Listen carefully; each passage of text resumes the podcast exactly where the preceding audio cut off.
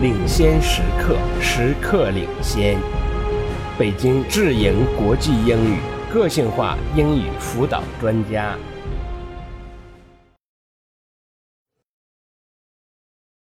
Hi, everyone.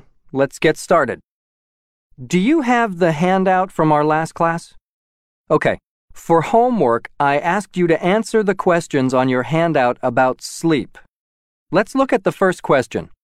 How many hours of sleep did you get last night? Six hours. Hmm, I see. Anyone get less sleep than that?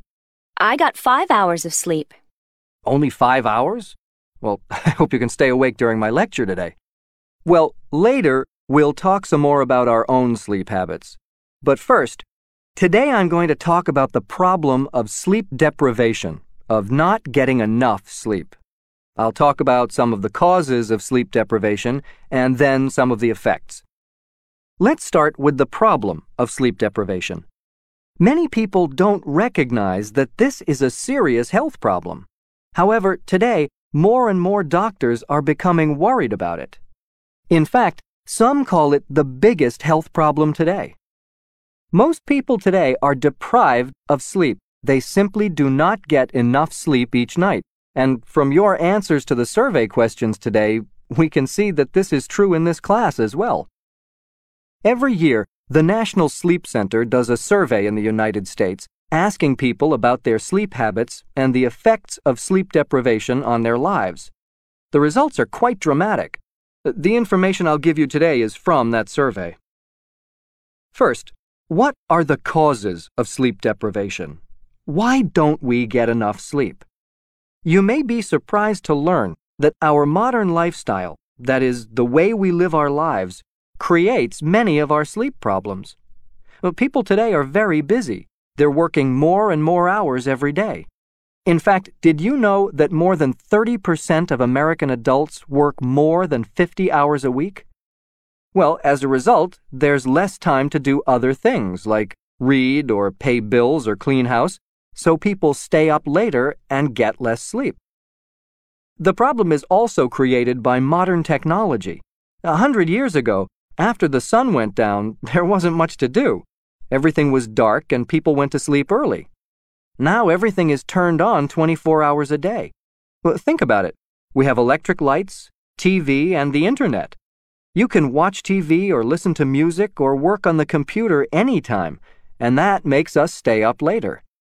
In fact, 43% of Americans say that they often stay up later than they should watching TV or using the internet.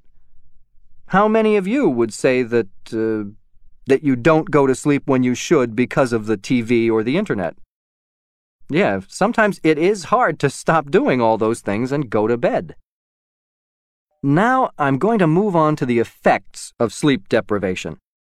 Everyone needs a certain amount of sleep. Our bodies require a certain amount of sleep to function well. Now, most people require a minimum of eight hours of sleep each night, although some people need more and others need less. But most people don't get enough sleep. Every night, many people sleep only five, six, or seven hours instead of eight. So now, what are the effects of sleep deprivation? The most common effect is, of course, sleepiness during the day. Let me ask you, when do you feel sleepy? After lunch. When my alarm clock wakes me up in the morning. Yes, both of those are very common. Many people have trouble waking up and getting out of bed in the morning. And a lot of us feel sleepy after lunch. We may feel that it's normal to feel sleepy at those times, but really, it's related to sleep deprivation. It's an effect of not getting enough sleep. If you get all the sleep you need, you won't feel sleepy during those times. So, most people feel sleepy during the day. One consequence of this is mistakes at work. Without enough sleep, we don't function well. We don't have enough energy and uh, we can't always think very clearly. And there are many people at work each day who need more sleep.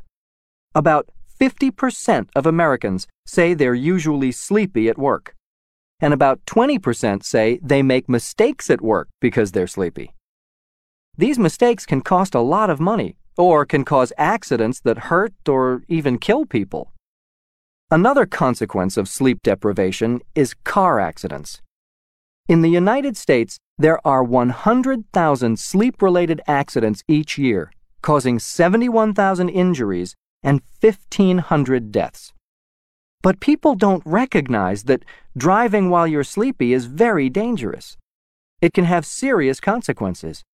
Too many people, more than 50% of Americans surveyed, say that they sometimes feel sleepy when they're driving. Almost 17% report that they sometimes fall asleep while driving. So this is a great health danger. So, as you can see, we need to recognize that sleep deprivation is a serious problem. We need to find out what creates the problem and figure out a way to change our sleep habits to educate people about getting more sleep. As a first step, let's look at our own sleep habits. Please take out your homework again and we'll look at what you wrote. 领先时刻，时刻领先。北京智盈国际英语个性化英语辅导专家。